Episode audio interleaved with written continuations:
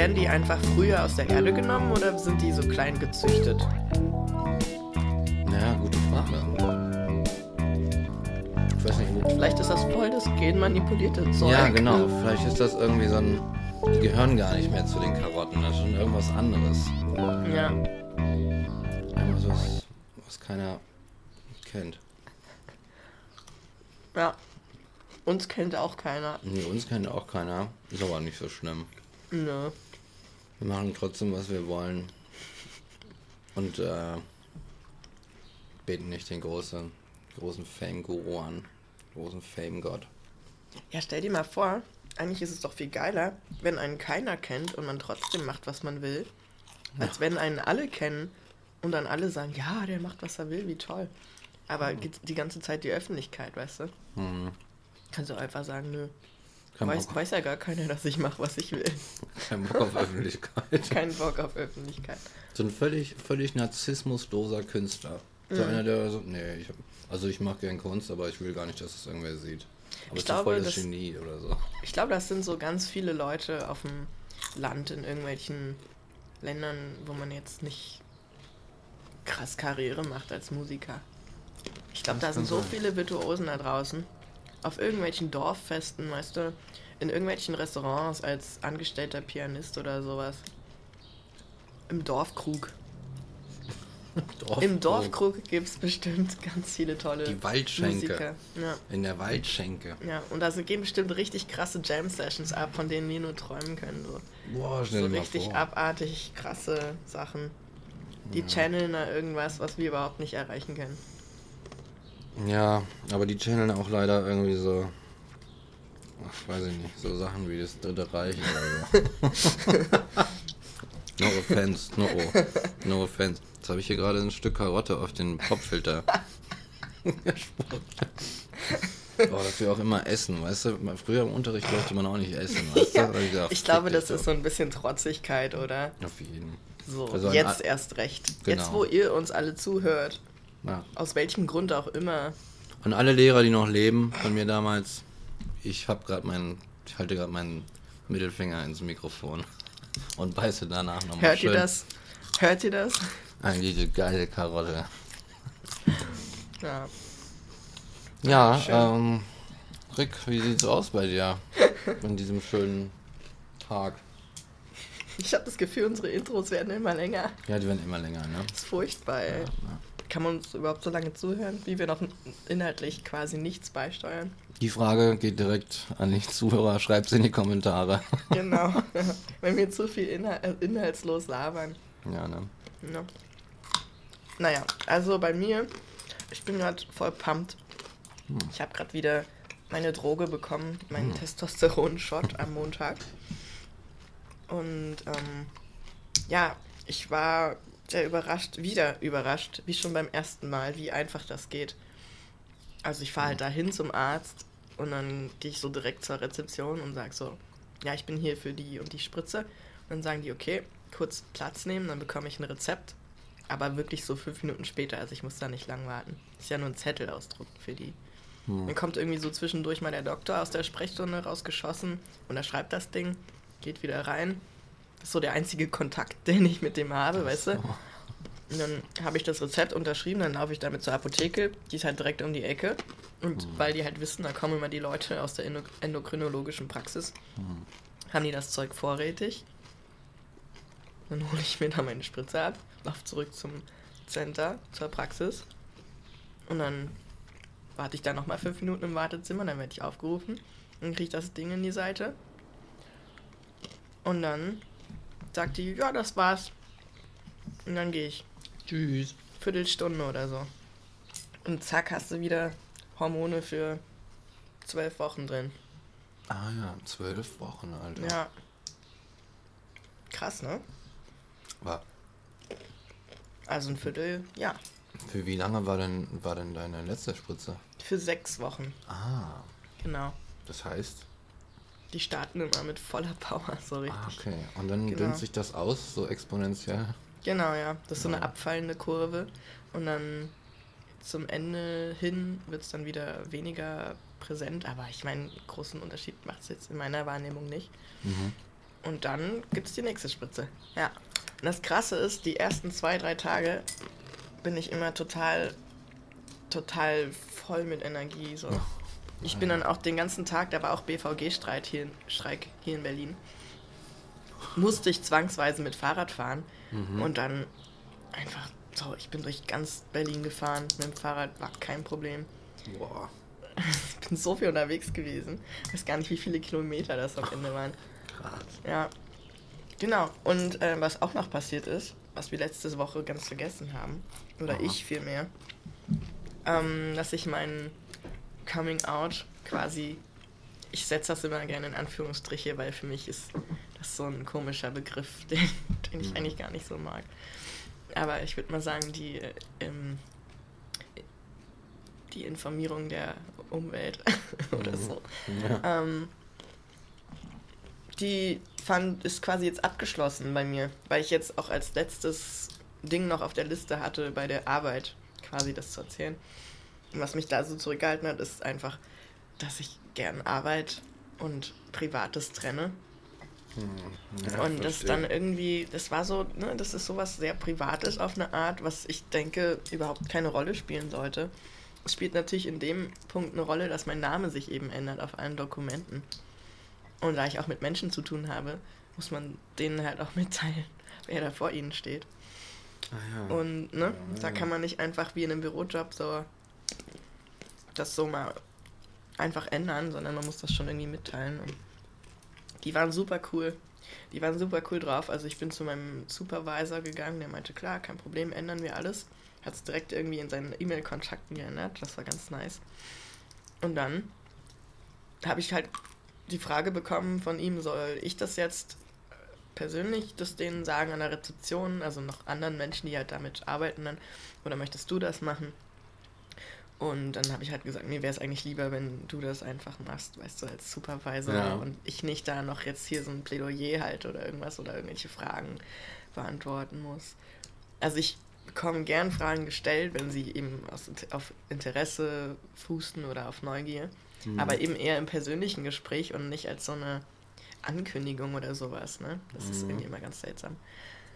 Versteh und Ne, da können wir auch gleich nochmal im Detail drauf gehen. Und er hat es dann einfach gemacht.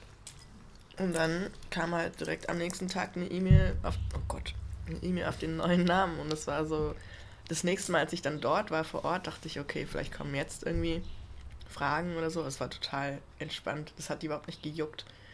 Und das war wieder so eine Situation, wo ich dachte, ja, das ist halt Berlin, weißt du? Das ist richtig geil. Mhm. Also hier macht es echt Spaß. Ja, hier macht es wirklich Spaß zu sein, wer man ist irgendwie.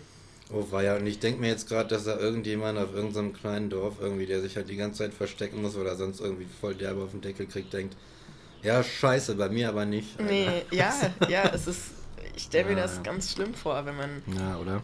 auch in einem Umfeld ist, wo man vielleicht noch nie davon gehört hat. So, was ist denn das? Was heißt denn das jetzt eigentlich?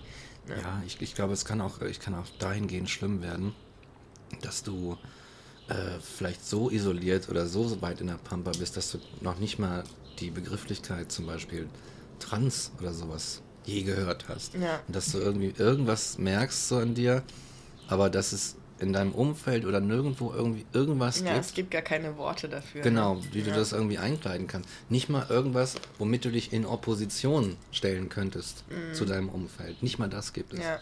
Das kann ganz schön oder? Das kann ganz schön heftig. Ich glaube auch. Heftiger Scheiß sein. Ja, weil dann trägst du die ganze Zeit was mit dir rum und weißt gar nicht, was es ist oder kannst es nicht benennen, hast auch keinen, mit dem du darüber reden kannst. Hm. Ja. Aber zum Beispiel, was die Begrifflichkeiten angeht, also ich selber mag die gar nicht so sehr. Hm. also Verstehe. zum Beispiel, als ich dann dort war, auch bei meinem Familiendinner was ich schon mal erzählt habe. Ich sag immer, dass sich mein Name ändert und mein hm. Pronomen. Ich sag nie, ich bin trans ah, oder so. Verstehe. Ähm, das mache ich eigentlich sehr selten. Ich mache das manchmal in Kontexten, wo ich weiß, dass die Menschen wissen, dass das im Grunde auch nichts bedeutet, sondern für jeden Menschen auch wieder unterschiedlich ist. Mhm. Aber bei ganz vielen Menschen, die nur so halb davon gehört haben, ist das halt so ein ganz komisches Ding, was schon vorgeschrieben ist. Ah, okay, Du wirst jetzt also von dem einen Geschlecht komplett dich umwandeln in das andere Geschlecht. Und das ist so komplett die einzige Möglichkeit, die denen als sinnvoll erscheint. Und dann da reinzugehen und zu erklären, nee, nee, so einfach ist es nicht. Das ist nochmal eine ganz andere Geschichte. Und deswegen mag ich den Begriff eigentlich gar nicht. Und Verstehe. Verstehe also, aber auch, wenn andere Menschen sagen, ich identifiziere mich gern mit dem Begriff, aber ich fühle mich da gar nicht so von angezogen. Also ich benutze den auch oft gerne einfach nur, weil es eine Idee abbildet. Es mhm. bildet irgendwie eine Idee ab davon, dass sich was verändert von dem, was ursprünglich mal da war. Mhm. Im weitesten Sinne eine Transzendenz ne? oder mhm. eine Transition.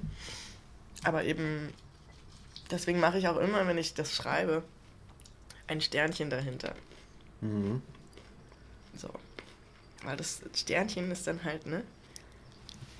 Nach oben offen. da kommt halt noch irgendwas oder da kann man noch ausfüllen, was man persönlich damit genau. reintut. Es ist noch nicht ganz definiert. Es ist noch nicht ganz definiert, genau. Und das ist einfach nur das, was dem vielleicht von dem, was es gibt, am nächsten kommt. Ja. Oder so, ja. Aber ich, ähm, und das ist halt der Punkt, warum ich auch zum Beispiel sage, du kannst gern persönlich mit mir reden. Ich hm. beantworte dir gern alle Fragen, auch die, die doof vorkommen auch die, die man im Internet googeln kann. Ist immer noch mal was anderes, mit einer Person zu reden darüber. Okay, Aber ich sehe mich trotzdem nicht als so eine Spokesperson. Mhm. Weil das ist so ein Ding, sobald du sagst, okay, ich bin im weitesten Sinne mit Sternchen oben dran oder so mhm. trans, wirst du von der Gesellschaft oft als so eine Sprecherrolle gesehen. Du musst dann irgendwie alle Begriffe kennen und du musst irgendwie für alle Menschen, die eben in dieser LGBTQI ja. etc. Blase irgendwie drin sind, sprechen. Und alle Fragen beantworten. Du musst dich auch für jeden rechtfertigen und für jeden Zeug, also für jeden Was Scheiß jeder auch gesagt hat aus der Gruppe mal. Ja. Irgendwann jemals. Genau, ja. ja, hier der eine, jetzt, äh, gehörst doch zu denen. Mhm. Der hier damals vor 20 Jahren hat auch mal das gesagt. Ja, ja. Was soll denn das? Oder dann hast du halt so ähm, Leute, die zum Beispiel in der schwulen Szene sagen, ja, ich finde die Homo-Ehe nicht, oder die Ehe für alle ist es ja eigentlich, mhm. nicht gut. Aus persönlichen Gründen. Gibt so einen Star-Friseur, ich weiß gerade seinen Namen nicht, aber egal. Muss man auch gar nicht so mhm. viel Beachtung schenken. Aber der zum Beispiel sagt das. Und dann sagen natürlich Menschen, die gegen diese ganze Freiheit sind, die sagen dann, ja, guck mal hier, der ist doch schwul. Oh. Und er sagt doch auch, dass das nicht gut ist. Oh nein, ja. Und so jede Aussage, die du triffst, wenn du dich außerhalb der Norm, jetzt mal in Anführungsstrichen, identifizierst, wird sofort wie auf schwarz auf weiß gedruckt als Wahrheit postuliert. Von beiden Seiten irgendwie. Und das, mhm. das nervt mich, weil bei anderen Menschen sagt man doch auch, ja, das kann man nicht so ernst nehmen oder ähm, naja, das ist ja nur einer von vielen. Und äh, ja. Deswegen mag, nehme ich diese Rolle nicht gern ein. Na, das kann ich sehr gut verstehen. Ich nehme die Rolle nur gern für mich ein und sage, ich bin so. Mhm. Und zu mir beantworte ich jede Frage. Ups. Weil zu mir weiß ich es halt. Ja. Das ist in, das ist äh, das ist interessanter Schissel, tatsächlich. Ähm, ja, dieses Spokesperson sein. Ne? Du bist auch, du bist automatisch in so eine, in so eine Verantwortung gedrängt. Mhm. Auch, ne? So, wenn dann jetzt einer kommt mit seiner Kommunikation und die ist irgendwie so feindselig irgendwie so, ne? Und so, ja, nee, das ist doch alles nicht richtig, was ihr da macht. Das ist doch alles falsch und ihr seid irgendwie so oberlinks und wollt uns hier kaputt machen. Dann, ähm, bist du ja tatsächlich irgendwie, dann bist du dazu gedrängt, auch auf der gleichen Seite irgendwie so die, die, die Gruppe von Leuten zu schützen irgendwo, in, in die der dich gerade reindrängt in dem ja. Moment, oder? So, und so, nee, und dann bist du vielleicht, sagen wir mal, du bist trans im weitesten Sinne, ja, und dann wirst du aber mit den, diesen ganzen, weiß ich nicht, was ist es dann, linksgrün versifft, ist man das dann auch? Ich weiß es immer nicht. Aber dann wirst du halt so, dann, ja, hier, und dann wirst du wahrscheinlich nämlich auch so mit, mit Lesben und Schwulen und was weiß ich, was es da noch alles gibt, so in einen Topf geworfen, so, und du weißt Vielleicht kennst du ja keine, keine lesbische Person. Was genau. weiß der denn darüber? Weißt du, vielleicht hast du nie eine kennengelernt. Genau. Kann der doch nicht wissen. Dann musst du halt irgendwie für die gerade stehen. Und dann gibt es ja auch noch innerhalb dieser von außen homogen wirkenden Gruppe totale Zerwürfnisse. Ja. Also du hast ja auch zum Beispiel lesbische Menschen, die sagen, ja, Transfrauen gehören nicht zu uns. Ja, ich habe da noch ganz andere Weil Sachen gehört. die ja. haben ja noch da was zwischen ihren Beinen, was ja gar nicht zu uns gehört oder so ein Ja, Kram, ne? Oder die sind dann nicht erlaubt in Frauen mit Sternchen Räumen und so Mhm. weiter. Und das ähm, ist einfach eine Sache, wo ich sage, nee, das sind nicht alle, so denken nicht alle. Und du hast es aber halt schon innerhalb dieser von außen homogen wirkenden queeren Gruppe. Und natürlich hast du es dann erst recht, wenn du sagst, okay, ich, vielleicht möchte ich auch gar nicht damit in einen Topf gesteckt werden. So. Da habe ich was. Und ich, ne, wir haben Ja. auch schon mal drüber geredet. Mir wäre es eigentlich am liebsten, Mhm. wenn wir entweder noch ein H zu diesem LGBTQI Plus dazu machen und das steht dann für hetero.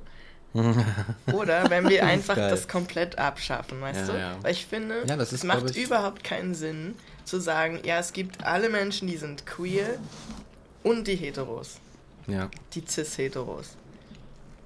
Also Menschen cis, kann man vielleicht an der Stelle erklären, sind eben Menschen, die sich identifizieren mit dem Geschlecht, was ihnen bei der Geburt angetragen wurde oder wo gesagt wurde, ja, okay, du bist als Junge geboren und der sagt auch später, ja, ich bin Junge.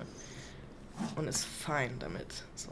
Ja. Genau. Und ich finde das bescheuert. Also wir wollen irgendwie Allies haben, wir wollen irgendwie Menschen haben, die uns unterstützen. Und dann können wir doch nicht sagen, ja, aber ihr werdet das von außen machen, ihr, ihr dürft gar nicht in unseren Space. Und ich glaube, das ist schon eine Aussage, wo ich bei den meisten jetzt unten durch wäre. Ja. Bei den meisten queeren Menschen. So, ja, wir können auch hier nicht in unsere Safe Spaces irgendwelche hetero-Menschen reinlassen. Aber genau das ist es mit den Safe Spaces. Darum geht's. Und darum habe ich mir Gedanken gemacht und darüber habe ich mir was aufgeschrieben. Oh. Die Safe Spaces. Ich, das, es ist ein heikles Thema. Also die eine Sache ist zum Beispiel, ich hatte, was du vorhin meintest, äh, ich habe mal eine, eine Frau kennengelernt und ähm, die war ganz, die war ganz streng feministisch und hat, ne, hat sehr, ganz feministisch äh, Sachen rausgehauen. Ich dachte, okay, hörst du das mal an. Und der, Bruch entstand an dem Moment, als sie sagte, ja, aber diese Transaktivisten, Nein. doch, ohne Scheiß. siehst die, du? Die war dann auf einmal so, und dann dachte ich so, äh, was kommt denn jetzt? Weißt du? Und Mhm. hatte dann irgendwie so ihre, ihre Theorie dargelegt, ähm, wieso sie das Unsinn findet. Und es gibt, gäbe einfach Rollenbilder, die wir komplett abschaffen müssten und so. Und, Mhm. aber, und sich dann gegen die, ne, gegen Trans-Leute gewendet hat und die scheiße fand und das falsch fand und sagt, nee, es ist dumm und es ist nicht richtig und die irren sich und, weißt du? Ja. Der hatte so, oh, okay, was ist denn jetzt los? Was, haben, was ist mit, was hast du denn gegen die? Ja. Und so. Naja, Und was sagte sie? naja, nix, weiß ich nicht. Hat dann mir dann halt so ihr Bild erklärt, ne? Also ihre, ihren Standpunkt. Ja, haben wir uns dann nicht wieder gesehen. Haben wir irgendwie Bye. so, das war irgendwie. Bar Felicia. Es war auch irgendwie komisch. Das war wirklich, das war merkwürdig. Naja, jetzt so viel dazu. Aber auf der anderen Seite, dieses mit dem LGBTQ und so weiter, mit dem, mit dem Hetero dazu. Ja, Mann. Jetzt komm, jetzt komm ich mal. Jetzt komm ich mal, Alter. Jetzt erklärt euch mal. Pass mal, jetzt erklärt euch mal der Mike, wie das so ist, Genau. ein weißer Cis-Mann zu sein. Genau. Mit allem. Mit Brustbehaarung und allem, weißt du? Pass auf, also pass auf. Oh, Ich erzähl dir jetzt mal, wie das läuft. Ja, genau. Nee, also, ähm, die Sache ist, Das ist so geil. Ich denke gerade so, das disqualifiziert dich halt sofort. ja, das ist mir völlig Du egal. bist sofort Ich bin disqualifiziert. absolut raus, sowieso bei allen. Ja. Aber da kommt wieder der Mittelfinger, den ich ins Mikro halte. Du, fickt euch alle. Mich brau Ich habe das nicht nötig. Ich muss zu niemandem dazugehören. So. Weißt du? Aber ich bin, das ist sowieso, kommt sowieso schon vor. Mhm. Weißt du? Die Leute äh, merken, was macht der, was macht der, der Mike denn? So alte Freunde von damals. Weißt du, was macht er denn da? Das finde Mhm. ich komisch. Und das ist, wenn du als, wenn du als Mann aufwächst oder als, sagen wir mal, du wirst als Junge geboren und ähm, bist halt cis und so weiter und denkst du, ach ja, und ach, irgendwie Mädchen sind ganz interessant, irgendwie, was ist da los? Und ähm, dann kommst du, zumindest in meiner Generation, kommst du in so einen Männerzirkel und die zeigen dir, wie es geht. Das ist Learning by Doing. Ja. Und du kriegst, und man pusht sich so gegenseitig hoch. Und die Sache ist, dass da drin, dass in dem Großziehen, äh, in, im Aufwachsen, dass nicht nur äh, ein unterdrückendes Frauenbild entsteht, sondern dieses, unter, dieses Frauenbild, das ist interlockt mit dem, mit dem Männerbild. Und die sind gar nicht voneinander unterschieden denkbar. Und die Männer müssen auch ein Bild lernen, von sich haben und von Frauen, Ja. Damit das überhaupt alles funktionieren kann. Junge, also Jungs kriegen das quasi so, ja, in der Peer Group, von ihren Eltern kriegen sie es so ein bisschen mit und so weiter. Und dann, wirst, und dann lernst du auch Männlichkeit. Du lernst männlich zu sein. So, und da musst du, und weil das ja so irgendwie die Privilegierte ist und so, oh, geil, wir sind die geilsten und die Frauen und so weiter, wie, ne, musst du erst, ist es viel schwieriger, da rauszufinden, da irgendwie mal rauszukommen und einfach den Trichter zu kommen, dass das äh, möglicherweise vollkommener Bullshit ist, wie du, wie du dein, wie du dich selbst siehst. So. Ja.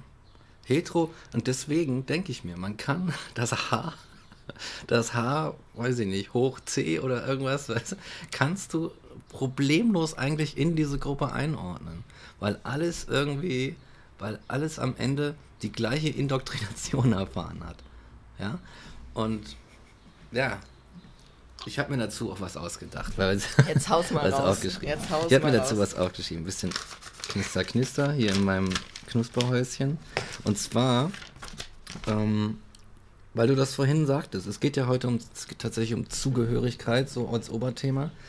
Und ähm, dann kam das schöne Wort Schutzräume. Mhm. Und tatsächlich hatte ich mir ganz grob, ganz grob mal so drei Phasen der Gleichstellung zurechtgelegt. Ah, okay. Pass auf. Ich bin gespannt. Drei Phasen der Gleichstellung. Also, in der, in der Phase Nummer eins ist also an unserem, äh, unserer Bla-Gesellschaft irgendwie orientiert, haben wir so eine, so eine Heteronorm. Ja? Da hast du so das Buch Levitikus, ne, da darf man nicht schwul sein, da muss man hier Frau und, und Mann und so, ist alles richtig. So. Und dann verbietet diese Heteronorm natürlich alles Queere. Alles, was queer ist, wird verboten. So. Es wird nicht, die Existenz wird ihm nicht aberkannt, sondern es wird verboten. So. Daraus entsteht, daraus entstehen dann, pass auf, weil die Leute sich sagen so, ach nee, irgendwie haben wir schon doch Bock, das zu machen. Und ich sehe, da gibt es noch andere, die auch Bock haben, das zu machen. Irgendwie so ein Scheiß aufs Verbot. Wir machen das jetzt. Entstehen Schutzräume, wie bei Magnus Hirschfeld, dem Sexualforscher, in seinem Institut, wo sich ja dann irgendwann so, ja, noch im, im Dritten Reich irgendwie, da, da so die ganzen queeren Leute, alle möglichen Trans, alles sich da getummelt hat und, weiß ich nicht, Partys gefeiert hat und einfach nur so gedacht haben, so, hier können wir, äh, weißt du, lieben Gott einen guten Mann sein lassen. So. Und ähm, diese Schutzräume entstehen, denke ich, in solchen heteronormativen Gesellschaften und die sind auch wichtig. Aber der nächste Schritt nach diesem Entstehen dieser Schutzräume, und das ist Phase 2, ist, glaube ich, die Legitimation dieser Schutzräume. Das heißt, du hast dann hier die Gay-Bar und dann hast du den, den äh, äh, weiß ich nicht, den Testosteron-Cis-Mann-Club irgendwie, wo die ganze Zeit nur so ge gebrummt und, ge und gebrüllt wird oder so. Was ist los? Und dann ähm, ist das so voneinander getrennt. Die einen lachen vielleicht über die anderen, aber die sagen dir, okay, das ist euer Raum, macht da, was ihr wollt. Und Phase 3 ist, glaube ich, das, was sich zum Teil schon einiger, seit einiger Zeit so ein bisschen in Berlin abspielt. Nämlich, dass die Schutzräume sich öffnen, dass die Situation sich entspannt und dass die Schutzräume sich öffnen und dass es gemein, dass gemeinsame Räume entstehen. Dass du dann halt Bar hast, Bars hast, die waren mal früher streng, strenge Gay-Bars oder so, aber jetzt gehen ja auch andere hin. Frauen mit, mit heterosexuellen Männerfreunden oder sowas, weißt du, und das öffnet sich so ein bisschen. Keinem wird der Zutritt verwehrt und es fließt so ein bisschen zusammen. Und ich könnte mir vorstellen, ja, dass, dass das dann die nächste Phase sein muss, dass die Schutzräume nicht mehr nötig sind. Und wenn dann jemand noch auf die, auf die, ja, auf die Schutzräume quasi pocht und plädiert, dann ist das natürlich vollkommen gerechtfertigt eigentlich, weil es kann halt, weißt du, kann, kann man eigentlich immer aufmachen. Sollte eigentlich nichts gegensprechen. Aber ich glaube, man sollte nicht außer Acht lassen, dass vielleicht diese von mir hier einfach mal so postulierte Phase 3 eventuell das Optimum ist. Also, dass Leute nicht extra in irgendwelchen Räumen leben müssen. Weißt du, da, da, ein gemeinsamer Freund von uns, ich sag nicht, wer es ist, ja, ähm, meinte, meinte auch mal zu mir, ach, scheiße, ich möchte mal gerne wieder jemanden kennenlernen. So, und dann, dann meinte er, es ist halt scheiße, wenn nur ein kleiner Teil äh, der Bevölkerung quasi, ne, so irgendwie in Frage für dich kommt. Mhm. Und dann sagte ich zum Beispiel, das ist aber schon, das ist schon länger her, weißt du? Und dann sagte ich, ja, aber es gibt doch hier in Berlin einfach genügend Räume, wo man sich begegnen kann. Und dann meinte er, und das hat mich so zum Nachdenken gebracht, Tage und Wochen lang, er meinte so, ja, ich habe keinen Bock drauf. Ich will ja. rausgehen und da einfach jemanden irgendwo normal kennenlernen. Ja.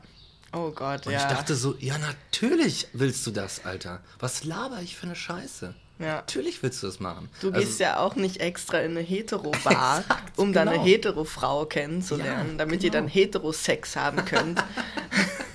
genau. Weißt du, also. Ja, ja. Ne? genau. Das ist doch das ist absurd. Ja. Ne? Das, ja, aber das ist mir dann halt erst klar geworden. Wodurch? Durch die Begegnung. Ja, genau. Durch das gemeinsame da ist Gespräch. Wieder die Begegnung. Die Kommunikation. Ja, und ich glaube halt, das ist ganz wichtig, dass solche Momente entstehen. Und wenn du jetzt mal es übertreiben würdest und schaffst nur Räume, in denen ganz strikt nur eine Gruppe zugelassen ist, dann wird diese Begegnung nicht stattfinden. Und dann wirst du auf ja. diese Gedanken nicht kommen. Ja. Weil du gar nicht den Kontakt hast. Exakt. Und ich glaube halt auch, dass die Lösung nicht ist, zu sagen, wir trennen alles, sondern wir schaffen eben einfach eine Suppe, wenn du so willst. Eine Suppe. Und das Ding ist ja, jetzt kommen die ganzen sich fürchtenden Menschen, die besorgten Menschen und sagen, ja, aber dann äh, machen wir ja hier Gleichschaltung und alles, ne? Und Gleichmachung von allem. Nee, Bullshit. Es ist doch eine Anerkennung der Diversität, wenn ich sage, jeder kann sein, wie er möchte, nur jeder kann sein, wie er möchte. so.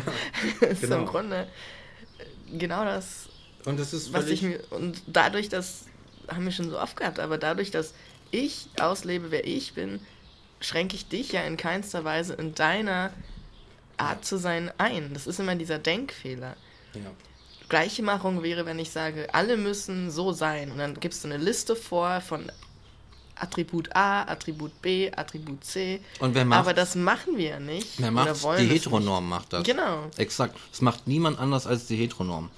Da wird ja. irgendwas von, dem, von, der eigenen, äh, von den eigenen Strukturen, die, die die jeweilige Person dann unterdrücken, einfach auf das Gegenüber projiziert, oder? Genau. Ist das nicht so ein Projektionsprozess? Ah ja, ihr wollt uns alle gleich machen. Digi, Dein, der, der, der, Gott, dem du folgst, der, der ist gerade dabei, genau das gleich. zu machen, was du, wovor du Angst hast. Ja, genau. So? Ja, und in der Regel, von wem kommen Angriffe auf Minderheiten oder jetzt speziell auf Menschen, die sich irgendwie anders identifizieren, was das Geschlecht angeht? Die kommen noch oft von Menschen, die selbst traumatisiert wurden in ihrer Aufziehung, in ihrer Erziehung und die halt selber nicht auf eine bestimmte Art sein durften und es dann nicht zulassen können, dass andere leben, wie sie leben wollen und frei sind. Also das ist im Grunde auch ein Gedanke, den ich vor kurzem erst auf unserem transphilosophisch Twitter-Account oh. gepostet habe von einer Person, die ein Buch geschrieben hat. Und die Person sagt halt auch klar, Darling, your trauma is showing. So, oh. ne? Und das finde ich so gut, weil es genau das auf den Punkt bringt, weißt du? Also wenn du mit dir im Reinen bist, hast du auch überhaupt kein Interesse daran, jemanden anzugreifen in seiner Identität. Nein. So, weißt du, so jemand, der sagt, ja, diese ganzen Geschlechterbezeichnungen, ich komme total durcheinander, genderqueer und, und genderfluid und alles so. Und ich denke mir, das betrifft dich doch überhaupt nicht. Ja, aber das ist doch nicht das, dein Problem. So, ne? das ist doch gar nicht dein Problem. Und wenn du einer Person begegnest, die sich auf irgendeine Art identifiziert, dann wird die dir das mitteilen und dann reiß dich mal zusammen. Ich meine, wo liegt das Problem, jetzt ja. zu sagen, ja, die Person ist so und so. Also, ja. Das ist auch, das sind so Probleme, das sind doch keine Probleme, come on. also da gibt es, da gibt es, da ist es nerviger, den Abwasch zu machen, als ja, einer Person eben. ihr richtiges Pronomen zu geben. Also ich bitte dich. Ja, äh, warum? Ich verstehe gar nicht, das ist so schwierig. Immer die ganze Zeit, als, als, als würde davon Gewalt ausgehen, mhm. dass sich jetzt irgendwann, dass Leute irgendwelche Kategorien für sich machen. Das ist doch Bullshit. Ich meine, wann, wann gab es denn mal, da geht doch keine Gewalt von aus. So, die Gewalt kommt doch von denen, die sagen, nee, das soll nicht so sein. Also ja. die halt irgendwie so die Sprachrohre dieser, wie man sie halt nennt, Heteronormen. sind, ne? Oder Ja. des Patriarchats meinetwegen. Wie die es Ja. auch nennen, ist doch scheißegal, wie es heißt. Ja. Mir fällt schon wieder Karotte aus dem Mund, weil ich mich so aufrege und nicht aufkaue vorher. So, das kommt davon. Nee, aber ey, ich hab. Ich meine, die Sache ist, ich habe so viel Scheiß gelernt, den ich, äh, den ich in meiner Rolle als, als Pimmelträger irgendwie erfüllen muss, weißt du? Nur weil ich so einen Scheiß. Ah ja, hier mal. Du hast ja auch einen Pimmel, Mann. Komm mal her, ich zeig dir mal wieder, wo der Frosch die Locke hat, weißt du? Und dann wird dir erstmal gezeigt, so, hier, ja, die geilen Mädchen, pass auf, pass auf, Mike. Das da, das sind die Mädchen, die mit den langen Haare und den, und den, Und die Titten. und den Titten, genau. Und die, die musst du quasi, eigentlich nur die Geilen, alle vögeln. So, das ist jetzt deine Deine Aufgabe. Aufgabe, ne? Und dann bist du ein, und dann bist du ein richtiger Mann. Ja. Du bist jetzt ein, ein kleiner Pimmelmann und wenn du das alles gemacht hast und da erfolgreich bist, dann bist du ein richtiger Mann. Genau. Und so, weißt du, so geht dein, so geht dein Leben los. Mit Ja, solchen und Sachen. dann ist auch klar, wenn das dein Bild ist von einem Mann, dass du zu einem Transmann nicht sagen kannst, ja, das ist ein Mann, denn der hat ja nicht dieses Pimmelding, ne, zwischen den Beinen, Ja, vielleicht genau. noch nicht, oder er möchte es gar nicht machen. ja. Und dann ist es auch klar, dass in diesem Weltbild das dann ganz eindeutig kein Mann ist. Ja. So, und dann ist wieder das Trauma, ne? Das ist das Ja. Trauma, was dann halt sich zeigt und sagt, ja, ich durfte nie irgendwie mich weiblich verhalten. ja, Und deswegen diskreditiere ich jetzt hier diese andere Person. Ja. Ja. Ja, ey, Zugehörigkeit ist ein Arschloch. Zugehörigkeit ist ein Arschloch. Weil du Dieser- entweder sagst, ich möchte dazugehören, aber du bekommst das Feedback, nein, du darfst es nicht. Oder dir wird gesagt, du gehörst zu etwas, aber du sagst, nee, das bin ich gar nicht. ja. Und gleichzeitig gibt es aber dann dieses Ding, dass man sich schon gern identifiziert mit Dingen. Dass man schon gern sagt, ja, also das hier sind meine Leute. Ich fühle mich wohl mit meinen Leuten. Ich glaube, Ja. das Problem ist nicht die Zugehörigkeit an sich, sondern die Art und Weise, wie wir sie beschreiben. Dieses Labeln irgendwie. Ich Ja, kann ja auch sagen, ja, meine, ne? meine Leute sind eben coole Menschen. Ich identifiziere mich als cooler Mensch. Genau. Aber da weiß ja auch wieder keiner, was das bedeutet. Nö, genau, so, das ne? fülle Aber- ich dann aus mit dem, was ich darin sehe. Ja. Coole Menschen einfach. Ne? Alles So. andere ist doch wurscht. Aber, ja. Aber die Sache ist, es, ich mache das so, äh, gestalte das so lustig, aber es hat so lange gedauert und so viele Jahre eigentlich zuerst mal zu erkennen, dass das nicht, weißt du, dass das so, so Rollenklischees mir zu, äh, als Eigenschaften auferlegt wurden, die ich eigentlich gar nicht will. Dann habe ich Kontakt mit Frauen, weißt du, und, und, und handle, ich, Alter, ich habe diese ganzen Erfahrungen in, in mir und handle irgendwie demgemäß, wie ich denke, dass es von mir erwartet wird äh, und merke, dass mir das gar nicht zusagt. Dass Ja. ich das eigentlich gar nicht will. Dann habe ich eine Frau abgeschleppt und dann, dann, dann vögel ich die und denke mir, ja, ich dachte, das wäre geil. So, ich dachte, we- weißt du, Ja. noch so im, im, im, im Nachhinein, zwischendurch habe ich keine Ahnung, irgendwie so ein Adrenalin hoch und fühle mich noch wie der Geilste und, und so weiter. Und ganz kurze Zeit danach ist es, ist es vorbei und ich denke vielleicht wieder ein bisschen nach und merke so, irgendwie ist es nicht das, was ich will. Das war Ja. nicht das, was ich will, sondern das war das, was wer anders will. Mhm. Und dann, Und was wer anders will, dass du es willst. ja, genau, was wer anders, dass ich das will. Das von Ja. mir wird von mir erwartet, das zu wollen. Und wenn ich das auf einmal nicht mehr will, tja, dann, ich, dann wäre ich nämlich auch ganz schnell mal ausgestoßen. Ja. Die Frage ist dann, ob die Menschen, die das wollen, dass andere Menschen das wollen, also die sozusagen diese Regeln vorgeben, ob die nicht auch total Ja. unglücklich sind damit und nur nicht das zeigen können. Weil ich glaube, es gibt, steile These, aber ich glaube, es gibt keinen Mann da draußen, der so sagt, ja, das ist genau, was ich will. So, der wirklich das macht und fühlt und dann sagt, geilstes Leben ever. Ich kann mir das nicht vorstellen, Nee, weil da auch so viel Verhalten drin steckt und so viele Gedanken, die dir selber eigentlich nur schaden. Ja. Also die dir selber keinen Freiraum lassen und irgendwie, ne, da habe ich ja auch von erzählt letztes Mal, so, wenn, wenn ich so Menschen sehe, die mich irgendwie schräg angucken oder so, was ist das jetzt hier für ein Mensch, denke ich mir so, oh Gottes Willen, du armes Würstchen, du lebst in einer Welt, in der, in der ich nicht ja. frei sein dürfte mit deinem Weltbild und wahrscheinlich darfst du selbst auch nicht darin frei sein. Und ich, ich chill hier voll meine Base und denk mir, ja cool, ey, ich bin wer ich, ich bin, wer ich bin, Alter. deal, deal with it. Echt? So, weißt du? Ich meine, das ist wieder die Berlin-Blasen. Es geht eben hier, Ja. aber es ist, um das mal als Paradebeispiel einfach zu nehmen für was, was funktionieren könnte, überall, Ja, es ist eben möglich. Zu leben und leben zu lassen. Das ist definitiv möglich. Es ist also, ne, weil viele wahrscheinlich denken, das ist doch gar nicht möglich, das geht doch gar nicht. Ja. Kommt her Und und, guckt es euch an. Ja. Es ist möglich. Es ist absolut möglich. Ja, und das ist jetzt gerade nur die, nur die Geschlechterfrage oder die vielleicht Geschlechter- und Sexualitätenfrage. Aber du hast ja auch so eine Dinge wie Nationalität. Oh, ich habe mir hier so eine ganze Reihe von Zugehörigkeiten aufgeschrieben. Ne? Naja. So, und die Nationalität, also da sehe ich auch überhaupt keinen Reiz drin.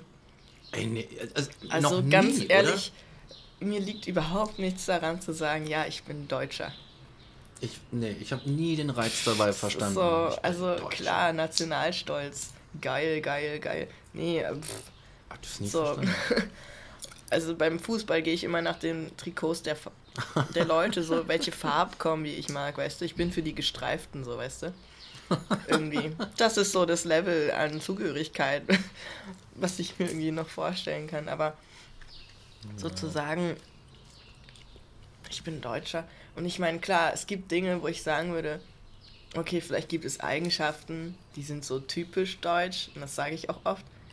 Aber das heißt auch im Grunde nichts. Das sind halt Eigenschaften, die sich auf einem, weiß ich nicht, in einer Gesellschaft breit gemacht haben. Ja. So, und die Gesellschaft ist aber nicht ihre Nationalität. Die Gesellschaft ist eben eine Gesellschaft, weißt du? Und, und nicht durch irgendeinen Raum definiert oder so, sondern vielleicht eigentlich am meisten die Sprache. Für mich ist, ist Heimat, dieser eklige Begriff, irgendwie ist halt Sprache.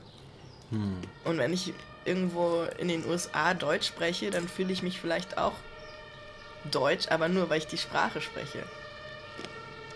Ja. Und das irgendwie eine Erinnerung schafft an, an die. Jetzt geht's hier wieder Ich richtig ab. keine fünf Minuten im Wedding ohne Großeinsatz. Aber ich muss sagen, wir müssen einfach bei dem Wetterfenster aufnehmen. Ja, das geht nicht anders, natürlich. Da muss man jetzt auch mal den wilden Wedding ertragen. Ja. Das Ja. wird man uns verzeihen. Bin ich mir sicher. Aber grundsätzlich, was hast du denn eigentlich noch für. Also ich weiß gar nicht, ob ich mich so sehr über Nationalitäten unterhalten möchte, weil das Nee, so das unattraktiv ist, ist. das ist unattraktiv. Es ist Das ist einfach. auch eine müßige Diskussion, ja. weil die immer von Menschen geführt werden, die also da ganz seltsame Dinge mit erreichen wollen. Ja. Ja, ich weiß nicht. Nationalität. Was ist denn das? Ich meine, das. Was Nation. Voll wack. Also wirklich, ne? Das, für mich sagt das nicht sehr viel mehr als das, was auf meinem Reisepass steht oder so. So, Ja, okay. Das ist eine Behörde. Die hat doch mit mir eigentlich nichts, nicht viel zu tun. Im Grunde ist Erstmal. es nur relevant, weil es politisch relevant ist Ja, und eben sich die Politik an den Landesgrenzen orientiert. äh, es ist relevant, Aber sonst ne? aber ist es relativ unerheblich. genau. Im Alltag auch. Also Genau. im Alltag nützt, ist es überhaupt nicht wichtig. Who cares, weißt du? Ja, Mann, ich habe hier so ein. Was ich, wo, wozu man alles gehören kann, dachte ich Oh, dann so, ne? Geil. Also wo sich äh, Zugehörigkeiten bilden kann. Da habe ich mir aufgeschrieben, es gibt politische Zugehörigkeiten, gesellschaftliche, äh, geschlechtliche Zugehörigkeiten, ethnische, moralische, kulturelle Zugehörigkeiten, berufliche. Es gibt Milieus, es gibt Schichten, es gibt Schulbildung, es gibt geografische Zugehörigkeiten, ernährungstechnische Zugehörigkeiten, vegan, Stimmt. vegetarisch Ja. und so weiter. Dann gibt es modische Zugehörigkeiten. Mm. Ästhetische. Ah ja, das sind hier so die hübschen mit den großen Augen. Stimmt. Weißt du, so die hübschen Pärchen, die sich immer so bilden. So. Ah, Es ja. gibt doch auch Studien dazu, dass. Ja. Das finde ich auch geil. Da machst du so eine Studie und deren Ergebnis ist dann, dass sich potenziell gleich gut aussehende Menschen zu Paaren zusammenfinden. Also, dass du dir potenziell Oh. immer einen, eine Partnerin oder einen Partner suchst, der auf einer Skala von 1 bis 10, sage ich mal, Oh, dieselbe Zahl an Schönheit erreicht. Wo ich mir so denke, okay, und wer hat jetzt in der Studie bestimmt, was schön ist? Ah, ja, das, ist das, ist nämlich die eigentliche Frage. Nicht, warum ist das denn so? Und das yeah. ist ja interessant, sondern was ist denn Schönheit? Sag ja. doch erstmal, wie du feststellst, dass ja. diese Menschen schön sind. Hast du da irgendwie 150.000 Leute befragt, so findest du diese Person schön auf einer Skala von 1 bis 10? Hast das als Grundlage genommen und dann deine Studie gemacht?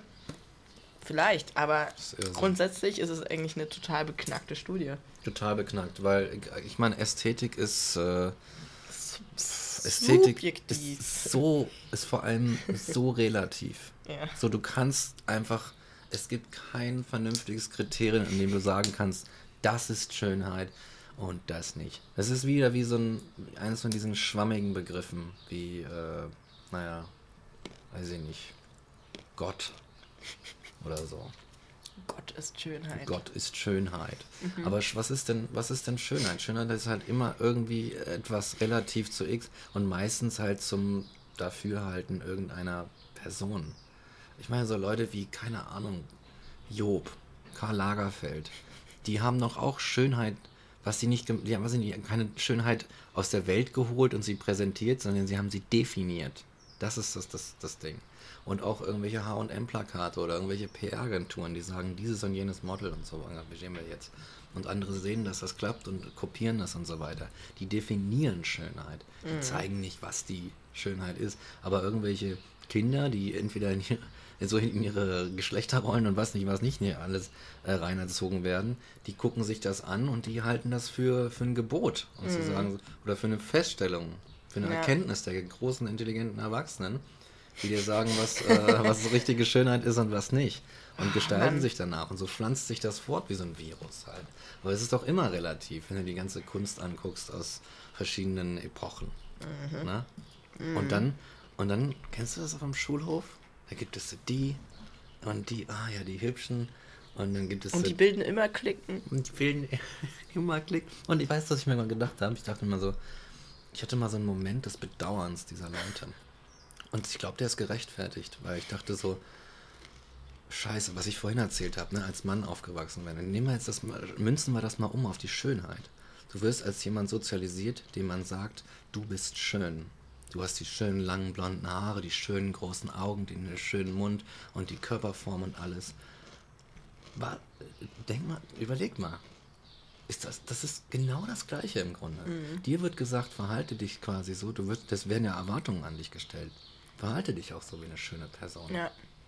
Sei, lebe so. Und mhm. dann musst du vielleicht, dann, weil du das so internalisiert hast, musst du vielleicht dir irgendeinen den hübschen Partner, der auf der, auch auf der 10 auf der Skala hat, wie, wie du suchen. Ansonsten, ansonsten kriegst du Probleme, aber ansonsten kriegst du auch mit dir selbst Probleme und mhm. so weiter. Das ist doch genauso ein Gefängnis. Das ist im Grunde wie damals, ne? du darfst als Königin eigentlich nur den König aus einem anderen Land heiraten, mhm. weil ihr von einem Stand seid und das richtig gut für die mhm. Königreiche ist, weißt du? So nicht unter deinem Stand heiraten und so. Das ist doch im Grunde genau das Gleiche. Mhm. Und das Ding ist ja auch, es gibt dann so Studien, die irgendwie sagen, ja, oder so Befragungen, die dann so zum Ergebnis haben, dass eben zum Beispiel äh, Menschen mit einem kleinen Penis irgendwie geileren Sex haben oder so, weil die halt sich daran gewöhnt haben, okay, ich muss hier irgendwas ne, kompensieren, in Anführungsstrichen. Mhm. Und dann hast du halt viel mehr Spaß, weil du andere Sachen rausfindest und dich nicht darauf verlässt, ja Mann, ich habe da voll den Schwengel am Start. Okay. Und ne, das, das bringt die sowieso alle zum, also ne, direkt instantly zum Orgasmus. Was ja gar nicht stimmt. Aber weißt du, so eine Dinge. Oder du bist dann eben schön und dann bist du aber total schüchtern, weil du nie gelernt hast, irgendwie das auf deine Persönlichkeit zu stützen, irgendwas zu erreichen. Oder immer so Leute gesagt haben, ja, du bist so schön und so, hier, hier ist dein Modelvertrag oder weiß ich nicht was, ne? Aber du, hast du dann gelernt, irgendwie für dich zu sprechen? Hast du dann gelernt, dass du vielleicht mal was an den Kopf geworfen bekommst oder so und wie du dich dagegen verteidigst? Das sind ja Erfahrungswerte. Mhm. Ich glaube, Menschen, die am meisten Scheiße abbekommen mhm. und am meisten drauf gedrescht wurde, die sind später, wenn sie das durchstehen, es kann ja auch richtig scheiße sein, ne? Und kann du kannst da auch unten liegen bleiben. Ja. Und das, ich will das überhaupt nicht schönreden. Aber oft, wenn diese Menschen da rauskommen, sind das die coolsten. Weil wenn du so richtig durch die Scheiße gegangen bist, dann, dann mhm. weißt du einfach, wer du bist und was du machst. Und das dir keiner irgendwas erzählen kann. Ja. Das ist ich ja auch glaube, so ein wenn du so eine Erfahrung nicht gemacht hast, dann stößt du irgendwann eben auch auf Situationen und merkst so, okay, ich habe überhaupt keine Tools, um hiermit gerade umzugehen. Ich habe mich immer auf meine Schönheit verlassen oder auf meinen dicken Schwengel. So. Oh Weißt du? Gott, ja. Ja, es gibt so. Ich habe so Leute so kennengelernt tatsächlich. Ja. Wo ich dachte, oh shit, ich glaube genau der Fall ist bei dir eingetreten. Ja. So und Leute, beides ist scheiße. Sowohl irgendwo durchgehen zu müssen, irgendwie voll drauf zu bekommen, weil du irgendwie anders bist oder eben nicht eine, eine 10 oder sowas. Mhm. Das ist scheiße und das ist genauso bescheuert, irgendwie so eine Erwartungen auf geimpft zu bekommen, die überhaupt nicht dir entsprechen. Die Gesellschaft, Alter, was macht die bloß? Erstmal einen Keks essen. Erstmal ein Keks. Eine halbe Packung ist schon weg. Ja. Ich habe einfach nicht gefrühstückt mal wieder. Ja, die Gesellschaft, Alter. So ist sie. Das Zugehörigkeit. alte Ja. Schwein. Mhm. Das miese Schwein. Naja, das ist das Ding. Die Sache ist, man. Das, es gibt eine, einen, einen Punkt, glaube ich, noch, weißt du? Patriarchat, Heteronormen. Mhm. Mir ist auch gerade noch was eingefallen. Mhm. Was das bedeutet, ist ja, das bedeutet ja nicht nur, du darfst nicht queer sein im weitesten Sinne, sondern eigentlich bedeutet es sogar, du darfst nichts tun, was anders ist als das, was ich verordne. Ja?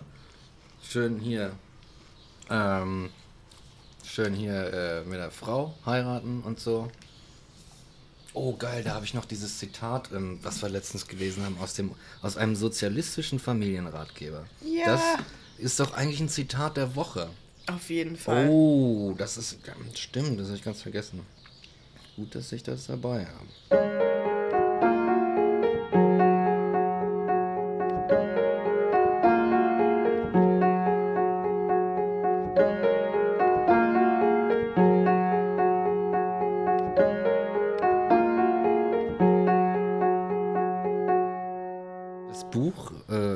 Trägt den Titel Unsere Familie. Ähm, es ist aus dem Verlag für die Frau in Leipzig, den es nicht mehr gibt, glaube ich. Und das, der Abschnitt äh, heißt Sexualität und Fortpflanzung. das ist genial. Eheliche Geschlechtspartnerschaft stellt die höchst entwickelte Form sozialen Verhaltens dar, das zwischen zwei Menschen möglich ist. In ihr kann und sollte der Einzelne bewusst mit einer gleichberechtigten Persönlichkeit des anderen Geschlechts, ding ding, nicht des gleichen, anderen Geschlechts, zu einer neuen, höheren dialektischen Einheit verschmelzen. In der dauerhaften Ehe ist sexuelle Treue kein Gebot, sondern bewusster, sondern bewusster Willensentscheid beider. Erst sie lässt zu, alle durch Natur und Gesellschaft eröffneten Möglichkeiten für ein befriedigendes, erfolgreiches Leben in voller Achtung der Wünsche und Empfindungen beider Partner als gleichberechtigte sozialistische Persönlichkeiten auszuschöpfen. Wow. Zitat Ende, Alter. Holy crap, Alter. Und dann liest du das und denkst dir so, ah, so läuft es. Mhm, So genau. muss ich also sein. Ja. Und mich überrascht äh, tatsächlich, dass dieses sozialistische Bild mir so vertraut zu sein scheint, als, als wäre es eigentlich tatsächlich unser Bild in der Gesellschaft, in der ich aufgewachsen bin. Hm. Also hat sich das dahin gewandelt? Oder war die, die BRD war ja auch mal so, ich meine, da, da wird ja tatsächlich von Gleichberechtigung der beiden Partner, ge, ne? es gibt eine Heteronorm irgendwo, aber die beiden Partner, die sind gleichberechtigt. Und das war in der BRD lange nicht so. Hm. Da ist die Frau halt, muss fragen, wenn sie ans Bankkonto will oder arbeiten oder das Haus verlassen in manchen Fällen, so, weißt du? Mhm. Aber heute kommt es mir vor, als hätte sich das, also dass dieses Familienbild, das auch, ne, wo man auch, das, man spricht ja vom höchsten Glück, als hätte sich das so in so eine sozialistische äh, Richtung entwickelt, wie sie im Verlag für die Frau erschienen ist, 60 oder so. Keine Ahnung. Hm. Tja. Naja, jedenfalls ist die Tatsache, ich meine, dass, dass ich glaube, ich muss, um das mal irgendwie zum Abschluss zu bringen, ich glaube, dass äh, auch, auch der Mann, auch wenn man als Mann aufwächst, ist man der, dem Patriarchat oder der Heteronorm unterworfen. Da soll man ja. sich mal nichts vormachen. So. Und das ist wie so, ein, so, ein, so eine graue Entität, ja. die so über allem drüber liegt und eigentlich alle belastet. Voll der Smog. Das ist so ein Gesellschaftssmog. Und ich glaube, dass, dass, dass, dass das Ding ist, dass, äh, dass zum Beispiel der Feminismus wesentlich schneller vorankommen würde, wenn Männer anfangen würden, ihre Rolle, sich selbst zu reflektieren.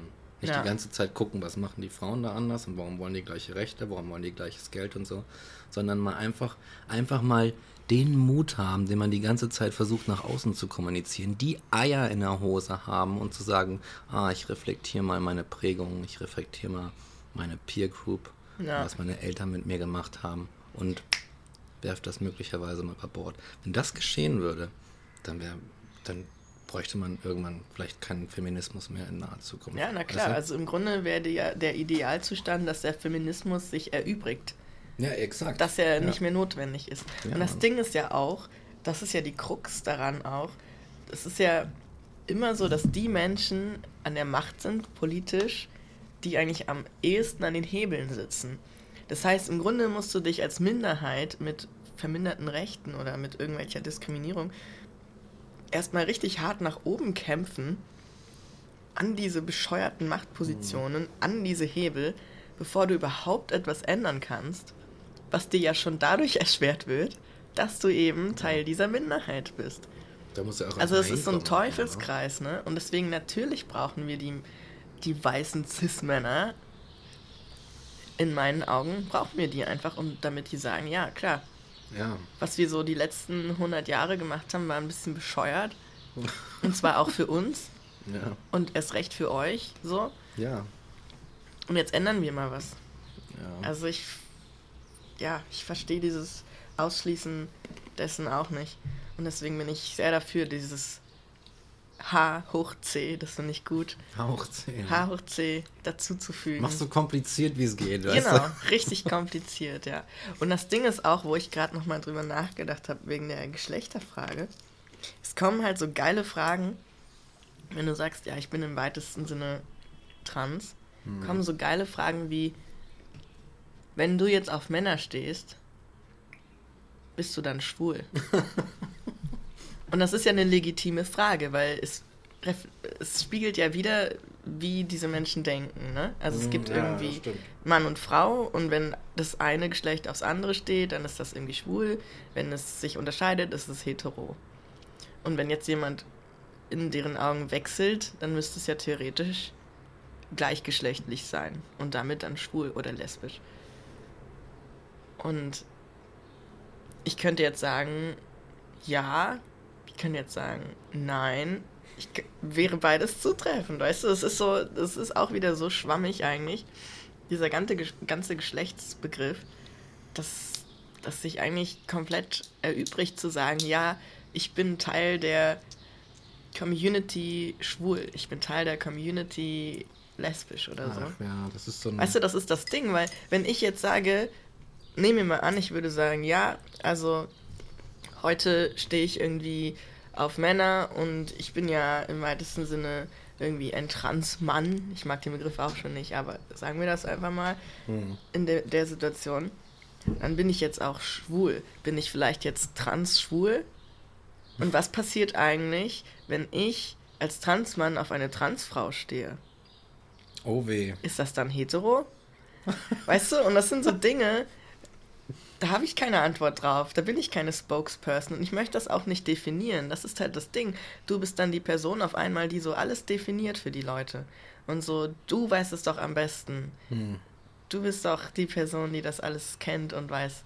Ich kenne alle Begriffe, aber ich kann dir auch sagen, keiner der Begriffe ist wirklich, ganz wenige der Begriffe sind wirklich festgelegt oder festgesetzt, ja. wo du wirklich sagen kannst, ja, das ist so und das ist so. Und je mehr wir uns Begriffe schaffen oder je mehr wir irgendwie das so versuchen einzugrenzen, desto komplizierter und schwieriger wird es, weil es sich immer wieder selbst widerspricht, weil unsere Sprache eben nicht so vielfältig ist wie unsere Identitäten. Ja.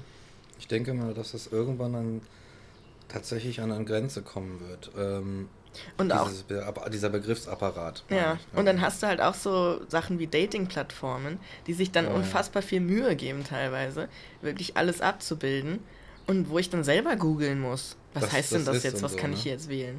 Und dann gibt es halt auch einen Begriff dafür, wenn du eben trans bist und auf die, das andere Transgeschlecht stehst oder wenn du nur auf Transmenschen stehst oder wenn du verschiedene, dann gibt es ja noch die Beziehungsmodelle, die auch noch mit dazugehören. Du hast irgendwie mhm. Geschlecht, du hast Sexualität, du hast Beziehungsebene, also möchtest ja. du irgendwie einen One-Night-Stand, möchtest du, keine Ahnung, nur kuscheln oder und so weiter. Ja, ja, und ja, das gibt es ja auch noch alles. Sowas, ja. Und Ach, das ist, ja, das ist beschwerlich, ne? Ich glaube. Irgendwann kommt so ein Duden raus, wo nur Identitätsbegriffe drin sind. Ja, aber ich glaube... Und dann, und dann ist der so draußen und da sind so 3000 Begriffe drin. Und dann kommt so jemand und sagt, ja, aber ich finde mich da nicht drin wieder. Ja, genau. Und dann gibt es jetzt Menschen, die sagen würden, ja, du, du wieder, ne? Du fällst da wieder. Du, du bist das Problem dieser Gesellschaft. Du bist immer aber gegen alles. Du bist immer gegen alles. Du willst immer deine Extrawurst. So, ja, weißt du? Anstatt man auf die Idee kommt zu sagen, ja, vielleicht war der Duden auch das Problem. Ja. Vielleicht lassen wir die Leute einfach mal sein, wer sie sind.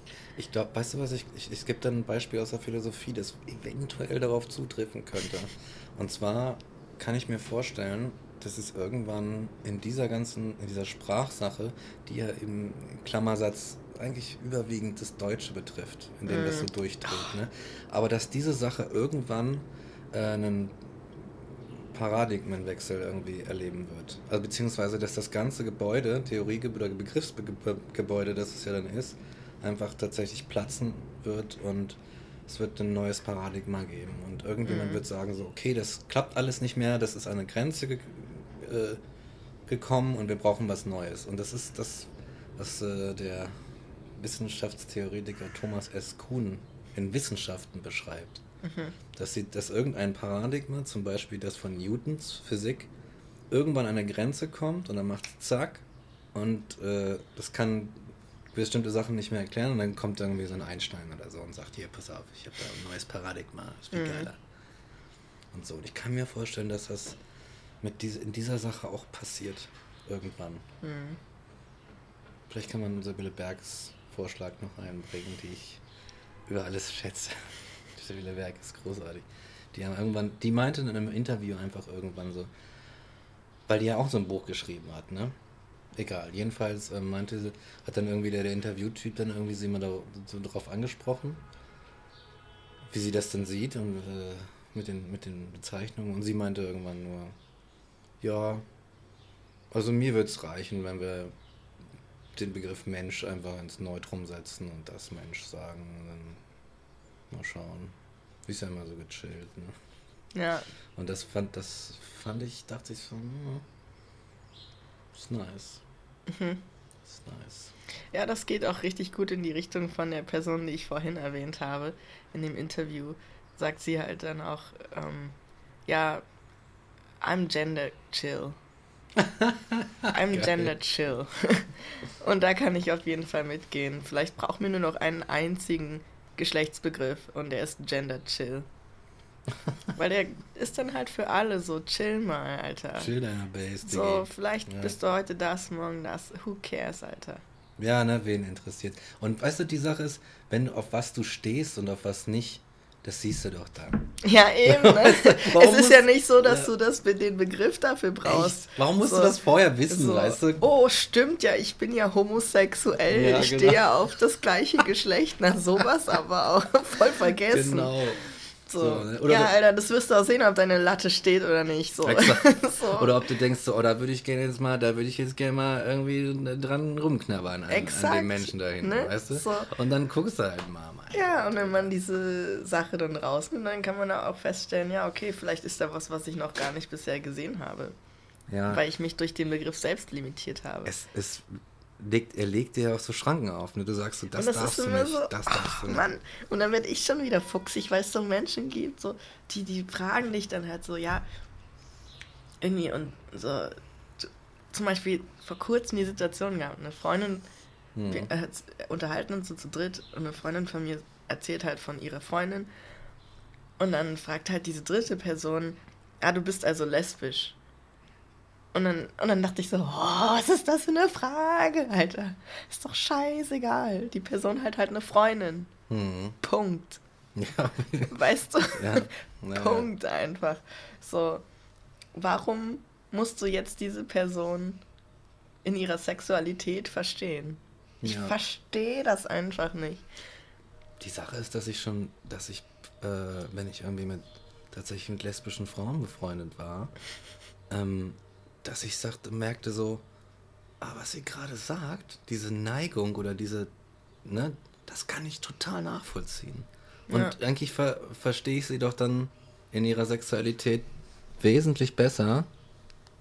Red mal weiter. Ja, oh Gott, irgendwelche Fehlermeldungen. Aber ich verstehe sie doch in dem Moment, in dem wir irgendwie, sie, weiß ich nicht, sie erzählt mir zum Beispiel was, ja, ich hatte da letztens so ein Date und dann haben wir noch Sex gehabt und dann war so das und das passiert, wo ich dann denke mir so, hm, das kommt mir bekannt vor. Ich sage, dann verstehe ich sie doch in dem Moment, in dem wir das miteinander teilen und ich irgendwas habe, wo ich das, wo ich das abgleichen kann an Erfahrung, verstehe ich sie doch wesentlich tiefer, als dass ich sage, ach so, okay, ja, also du bist eine Frau und du hast Sex mit Frauen, das heißt, du bist äh, lesbisch, in Anführungszeichen. Äh, gut, weiß ich Bescheid. Ich habe dich, ich hab dich verstanden. Ja, ich habe genau. das verstanden. Ja, come on, Alter. Ja, das, ne? bedeutet, das sagt doch einfach noch nicht so viel. Ja. Immer schön auf der Meta-Ebene. Meter, Meter, Meter. Ja. Meter ist immer gut. Die Metersuppe. Wir machen eine große Metersuppe. So, das wird die Welt sein. Eine riesengroße Metersuppe. Ja, hat alles so weiter aufgenommen. Hat sich nur gerade. Boah, Schön. Schon Schön nochmal reingerülpst. schon wieder die Karotten. Ach, sind wir schon wieder bei einer Stunde, wa? Ja. Ja. Ich könnte noch stundenlang mich drüber aufregen. Ja, ne? Diese. Ah. Das ist, da müssen wir, aber wir, ich glaube, die Sache ist, wir machen tatsächlich, um das richtig zu machen, machen wir einen gesonderten Podcast über Sprache, oder? Also ein gesondertes Thema Fall. Sprache gesondert. Auf jeden quasi. Fall. Ich glaube, das ist eine gute vor Idee. allem deutsche Sprache. Deutsche Sprache. Deutsche Sprache ist ganz, Unerbittlich. Unerbittlich. Oh ja, Ganz, lass uns über Sprache das irgendwann. ganz schlimm. Ja, Sprache. Ja, dann äh, Sprache. ihr Podcast-gierigen äh, Wow. äh, LGBTQ T, oh scheiße, wann was? Und, äh, T plus H hoch C People da draußen. Nur euch, ich spreche nur euch an. Genau. alle anderen, alle, Alle anderen können schön draußen bleiben. anderen mag ich nicht und die gehören nicht zu uns.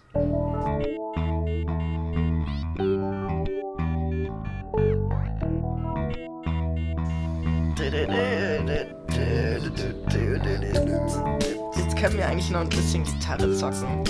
Stimmt. So mal zum Entspannen. Ja. Weißt du, ich mache uns Kaffee, Oh du ja. zockst ein bisschen Gitarre und dann machen wir ganz entspanntes Editing. Oh ja. Ich rauche erstmal Das ist ein Plan, genau, du brauchst eine. Plan. Oh, Ich habe jetzt ja auch gerade so die letzte Pistazie. Ich werf die dann immer mit zu den anderen, wenn Nicht ich sie nicht aufkriege. Aber ich bin. Voll schlimm, ey. Da kommt die Ja, von Kalifornien bis hierher und ich tu sie weg, weil ich sie nicht aufkriege. Genau, nicht mal auf geht die dann. Gott. Naja. Scheiß California. nee, die sind echt